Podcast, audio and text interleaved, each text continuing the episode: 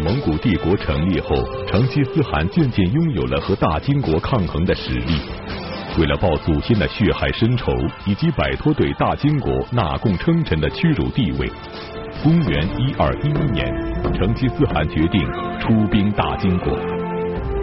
此时的大金国虽然朝政腐败、君臣昏庸，但百足之虫，死而不僵，他的军事实力仍然不可小觑。那么成吉思汗是如何突破野狐岭、巨庸关等天然屏障，打败拥有重兵的大金国的呢？昔日平辽破宋的大金国又将面临怎样的命运呢？一代天骄成吉思汗，敬请收看第二十三集《攻取中都》。上一讲啊，我们讲那个金国新主。魏王永济继位，派人呢到蒙古草原上去给成吉思汗传诏书，没想到呢被这个成吉思汗痛骂了一顿。成吉思汗扬言要报复。魏王永济也知道草原苍狼啊，成吉思汗肯定不会跟自己善罢甘休。但是呢，金国立国百余年啊，这个时候早已经从马背上下来了，走向这个农耕定居。当年骁武平陵的蒙安谋客们，这个时候武艺荒废已久，现整顿呐，也已经来不及了。但愿成吉思汗他只是说说看啊，惴惴不安的等待着这个最后的结果。成吉思汗可不是说吓唬你，光跟你说说就完了。魏王大安三年，也就是公元一二一一年，成吉思汗就准备举兵伐金。带着长子术赤、次子察合台、三子窝阔台，统帅数万大军，记过帅旗之后，就从蒙古草原出发，数万蒙古金旗直扑金朝边境。哲别作为蒙古军的先锋，一马当先，就到了蒙金交界的地方，叫乌沙堡，在今天内蒙古镶黄旗境内，打这个地方。那么，金朝大将独吉思忠率兵出战，力战而亡。一战，这个边境重镇就被这个蒙古人攻占了啊！然后哲别就向成吉思汗报捷，旗开得胜。所以这个成吉思汗非常高兴，立刻下令分兵。既然这个金军这么不禁打，分军攻取金国的这个西京，就是今天的山西大同。那打那个地方，西京守将胡沙虎。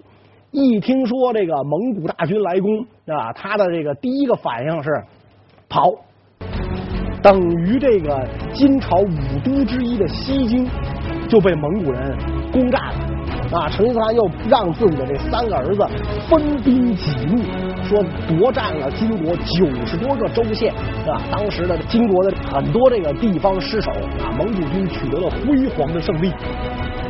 消息报到金中都，就是今天咱们的北京市。金主永济一听成吉思汗大军来攻，边境重镇陷落，名将阵亡，西京失守。看来蒙古人这一次啊，已经不是想小规模骚扰了。所以魏王永济感到了事态严重，因此决定跟蒙古军决战。要给这个这个呃蒙古人致命的一击啊！派遣大将完颜九斤为都元帅，统帅四十万大军，这等于就是差不多是金军精锐力量的全部了啊！四十万大军驻守在野狐岭啊，在今天那个河北内蒙交界那个地方。那说这个野狐岭把这天分了两半，所以鸟穿到这儿啊都要掉下来啊，飞不过去。所以，这个野狐岭方圆十八里，绝对是一夫当关、万夫莫开的好地方。如果金国人在此凭险据守的话，蒙古骑兵很难攻过这个野狐岭。那你骑兵毕竟翻山，这个这个这个水平差点，它不像在这蒙古大草原上一马平川、一望无际，任你纵横驰骋。但是这个。野狐岭它不好打呀！野狐岭山势高峻，锋利猛烈，又有四十万金国精锐军队聚集于此，对于仅拥有数万名士兵的成吉思汗来说，无疑是一个巨大的挑战。然而，成吉思汗却利用金国主帅的失误，毫不费力地便扭转了战局。那么，金国主帅究竟犯了什么样的致命错误？蒙古铁骑又是如何踏破天险野狐岭的呢？完颜九金率领大军跟那儿驻守下来之后，在野狐岭前摆开阵势，跟这个蒙古人堂堂正正决一死战。完颜九金这么做非常失策呀，所以完颜九金麾下一员大将叫石抹明安契丹人，就赶紧劝道。说这个大帅千万不能这么着跟蒙古人作战，这样可就中了蒙古人下怀。蒙古军锐气正盛啊，这个势不可挡。我军只有凭险据守，消耗敌人的锐气，然后再出兵。啊，完颜九金不以为然。我奉天子之命统帅大军，一鼓平定叛贼。我当然要拿出咱们官军的威风来啊，拿出天朝上国的威风来。摆开阵势，堂堂正正跟他干一仗，啊，哪能说这个一直缩头乌龟，我跟那守来，这不这不成？明安一看主帅不听劝，就赶紧又说说，既然要跟蒙古人打仗，那叫速度，出敌不意，攻敌不备。哎，完颜九金一摆手，将军此言差矣，我拥有步兵二十万，骑兵二十万，四十万大军。我我怕蒙古人什么？这个完颜九金呐，不知道是怎么回事啊，迂腐至极，就跟春秋时候那宋襄公似的。到这个时候还讲究这个什么兵礼，他跟那个石墨明安两个人争执不下。这个时候探马已经来报说，蒙古大军呢已经到达了山岭的西面。这个将帅也别争了，蒙古人已经来了，赶紧想办法吧您。那么完颜九金想什么办法呢？完颜九金跟石抹明安讲说：“你去到这个蒙古营中，责问一下成吉思汗，作为我大金的附属，他为什么兴兵犯境，侵我天朝？你说你你现在不想着怎么赶紧率兵抵抗？他居然还责问。明安一看，哎呀，长叹一声啊，有这样的主帅啊，几十万大军都是人家案板上的肉，所以啊。”明哲保身，你们谁愿意死谁死，我得活着。我本来也不是你们女真人，我是契丹人，我的祖国也就是被你们女真灭的。这一百多年，我这做亡国奴，现在可算盼到第三股势力兴起，为我报家国之仇。因此，这个明安来到成吉思汗帐中，就扑通往地下一跪，主动表示。我愿意归降大汗，成吉思汗喜出望外。那将军弃暗投明，真是识时务者为俊杰。好，就以明安将军为先导，率领这个蒙古骑士，直捣完颜九金大营。完颜九金那儿还傻乎乎、眼巴巴的等着明安来回信呢。没想到啊，明安不是自个儿一个人来了。数万蒙古骑兵直捣完颜九金大营，可怜那四十万大军呐，被这个蒙古人大砍大杀，金军自相践踏，死者无数。基本上可以讲，这四十万人马，除了少部分逃掉的，大部分全都阵亡了。啊，金军将士的尸骨在战场上是堆积如山，极其惨烈。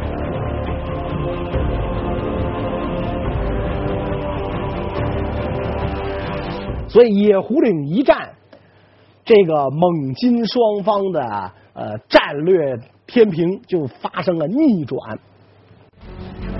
蒙古铁骑攻克了野狐岭，歼灭了金国的四十万大军后，士气高涨，实力越来越强大。相比之下，金国的主要作战力量受到重创，实力十分孱弱。因此，成吉思汗便下令。继续向金国都城中都北京挺进，然而地势险要，自古便是兵家必争之地的居庸关却挡住了蒙古大军的去路。那么蒙古勇士们会如何攻取居庸关呢？啊，那么居庸关就在今天这个北京的昌平嘛。所以这个也是一夫当关，万夫莫开啊，这个易守难攻。成吉思汗的先锋大将哲别到了这个居庸关前，抬头一见，那山势雄伟，然后这个这个设防坚固，料定啊不是那么容易攻取的。所以呢，这个哲别就决定，既然立功不行，那就要智取啊。所以怎么办呢？哲别下令将士佯攻城池，所以将士们也出工不出力，那三三两两的，装模作样的比划了比划进攻这个居庸关。那当然很快就被守军打退了。打退了之后，蒙古军就向后退去，故意呢扔下了很多什么旗帜啊，什么这个这个那种孱弱的马匹啊，就扔在那上，折了的弓啊，然后这个断了刀啊，那什么满地一扔。那么守城的金军一看。就以为蒙古军战斗力不过如此，所以就下令开城追击。这一开城追击，可就正中了哲别诱敌深入之计。因此，这个金军一出马，再想回去就不可能了。哲别在居庸关前也有伏兵，金军一出去，出城的部队就被哲别大军截住，然后蒙古伏兵趁机就攻进了居庸关，就占领了这座号称天险的中都屏障啊！居庸关一丢啊，中都可以讲无险可守啊，等于这个中都城啊，就像这个这个这个赤裸的身躯一样，就暴露在了凶狠的蒙古骑士面前。但是。这个时候，这个已至隆冬，漫天飘雪，这个蒙古军连日征战，也是人困马乏。所以在这种情况下，成吉思汗下令班师凯旋，已经消灭了金军主力。金国也知道我的厉害了，所以这个留下大将镇守，自己跟三个儿子班师，就回到了蒙古草原，以待时机。下一次呢，再给金国一个教训。蒙古大军退回广袤的草原，再次休养生息。成吉思汗便时刻关注着金国的一举一动，以便伺机再次出兵消灭金国。没有想到，第二年大金国就发生了一起宫廷政变。那么这场政变究竟是怎么回事？它会给成吉思汗带来什么好处呢？第二年，成吉思汗得到了报告。啊，说金廷啊起了内讧了，什么内讧了呢？咱前面讲过，西京留守胡沙虎在这个成吉思汗大军进攻金西京的时候不战而逃，啊，这家伙就把西京给扔了，啊，自己一口气儿狼狈不堪的就跑回了金中都。所以你想，作为这个西京地方长官。守土有责啊！这家伙竟然不战而逃，丧失重镇，一律当斩。魏王永济呢，当时也可能啊，这个忙不过来了，因为这个要抵抗蒙古大军的进攻，也可能呢，对认为这个胡沙虎啊还是一员能战之将，所以没有这个就就杀掉这胡沙虎，而是把他削职为民啊，去回家种地去吧。胡沙虎就怀恨在心。结果，这个魏王呢，在这个蒙古人的连续打击之下，昏招迭出。他觉得可战之将不多了，那能用之将不多了。哎，胡沙虎没准可用。他犯了那么大罪，我也没杀他，他应该感恩戴德，戴罪图功。所以呢，这个就又启用胡沙虎为将，抵抗蒙古人。这真是一个昏招啊！你你就不知道胡沙虎的为人。这个人薄情寡义、阴险刻薄，他不但不感恩啊，他时刻想着报复你。你现在要给他兵权，这不等于他正想杀你呢？你把刀把子递人手里了。所以胡沙虎做了这个统兵大将之后啊，根本就不想着出兵，怎么抵抗这个蒙古人啊？整天打猎喝酒，魏王就着急了。我给你兵权，让你干嘛呀？让你打蒙古人，你别整天打鸭子打兔子。魏王就派人呐去催促这个胡沙虎出兵抵御这个蒙古人。去了一次，去了两次，把胡沙虎惹急了。胡沙虎用这个这个这个手里正在玩鹰呢，用那个鹰啪一下拍在这个使者身上，把这使者给给拍死了。一不做二不休，胡沙虎就发动了叛乱，发动了叛乱，那攻进了中都城，就把这个魏王永济囚禁起来，然后一杯毒酒就送君王上路了，就把这个这个这个皇上给杀掉了。杀了皇上之后。他改立完颜询为帝，胡沙虎做了金国军队的这个总司令、都元帅。成吉思汗认为这是天赐良机，率大军兵分三路进攻金中都啊！蒙古人卷土重来，金国人也知道啊，中都一失啊，人心尽丧，是吧？所以这个金国将士一个个也也红着眼睛拼出命来，奋勇抵抗。中都一时半会儿啊，难以攻克。胡沙虎手下有一员大将叫树虎高齐，这个人呢是副元帅。那么树虎高齐抵抗蒙古人不利，胡沙虎就扬言要杀树虎高齐的头。胡沙虎也是，你要是想这么干，你就真这么干，你赶紧把他杀了，你别把这扬言扬出去，你又不干。树虎高齐一想。我打不过蒙古人，我还打不过你胡沙虎吗？你要杀我，我先动手杀你。所以树虎高齐就派领士兵围住了胡沙虎的住宅，不停的攻打。胡沙虎翻墙逃走，结果这个翻墙的时候，衣服被墙上的铁钉勾住了，就从墙上掉下来了。树虎高齐的士兵冲上前去，一刀砍下脑袋，就把这个杀主的叛臣呢就干掉了。然后树虎高齐就进攻。去见当时的这个皇帝完颜询，说我为陛下处此逆臣，您看着办。皇上这个时候基本上也就是傀儡一个了，所以一看那个哟，胡沙虎又死了，那得那那您树虎高齐是老大，听您的，您说了算。所以树虎高齐也这个督着这个士兵啊，拼死防守。金国虽然内讧不止，朝政动荡。但建都六十多年的中都北京城，城防工事还是非常坚固的。要想攻克，必定要付出巨大的代价。于是成吉思汗决定留下一支军队围困中都，自己则率领大军进入了良田广布的华北大平原，先后攻取了河北、山东以及山西的各个州郡，直至黄河天险，才停止南进。那么此时成吉思汗会如何处置已经成为孤城的中都呢？难道建国百年的大金国会就此灭亡吗？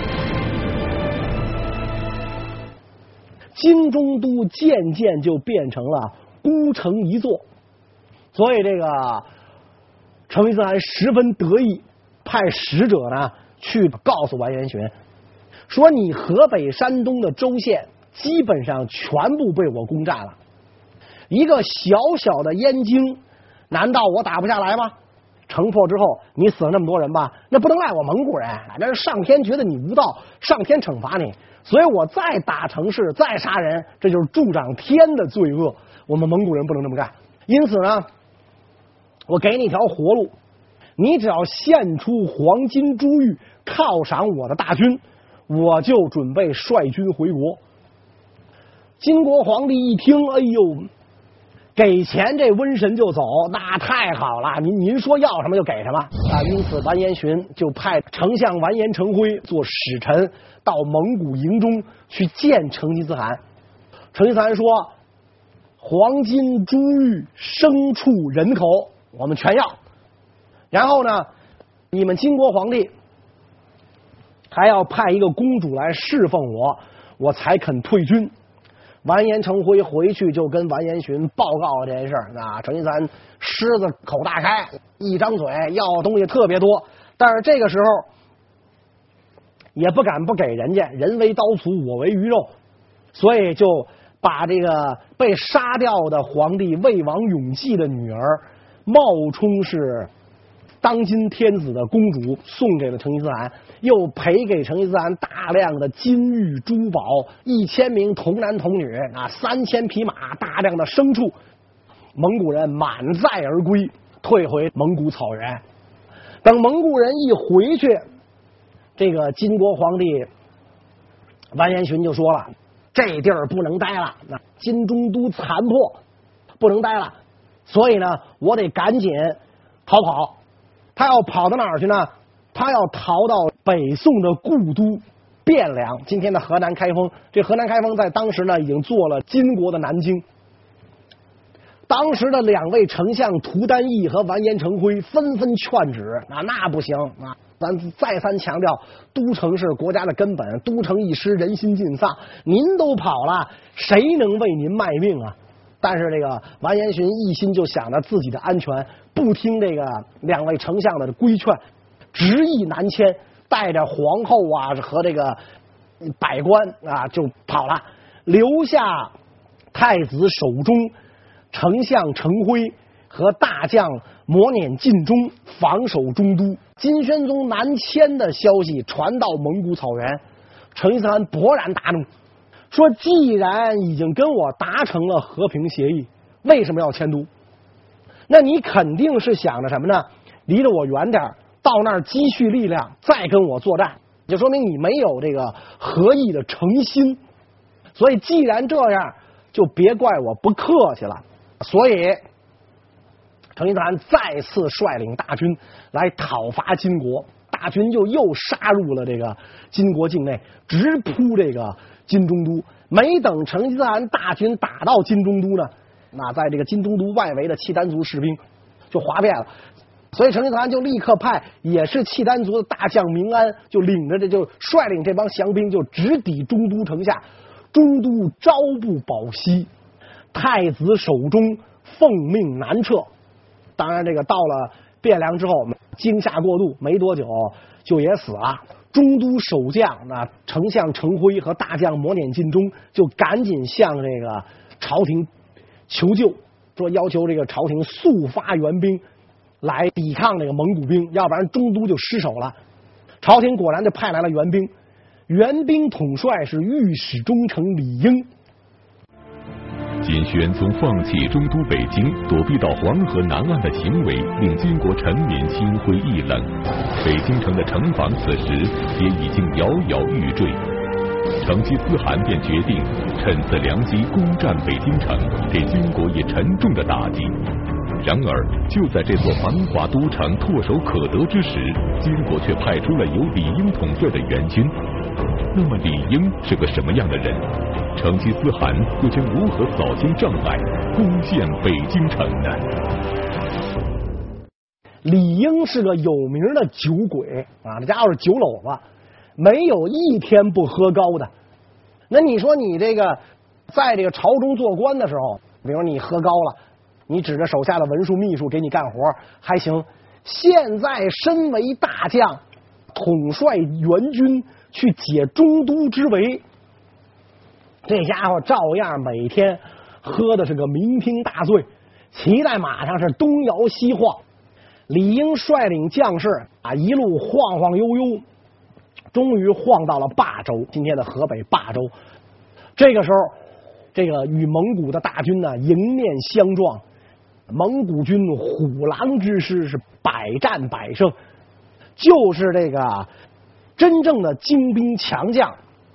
跟蒙古人对战，也不一定讨了便宜，更何况是李英这样的酒囊饭袋呢？啊，还还沉醉没醒呢，还跟马上那晃呢。所以两军一碰撞，战场情况都没看清啊！蒙古骑兵冲到跟前，手起刀落，就砍到了李英的脑袋。李英呢，就上祖师爷杜康那儿报道去了，那就就就就就死死掉了。所以援军就被击溃了。这个金朝也就有能力派出这么一支援军。援军一被击溃，中都城的失守是早晚间的事儿了，肯定要失守了。所以这个丞相完颜成辉知道大势已去，就跟这个磨碾尽忠商议啊，说既然这个中都城啊守不住了，这毕竟是咱们大金国几十年的都城。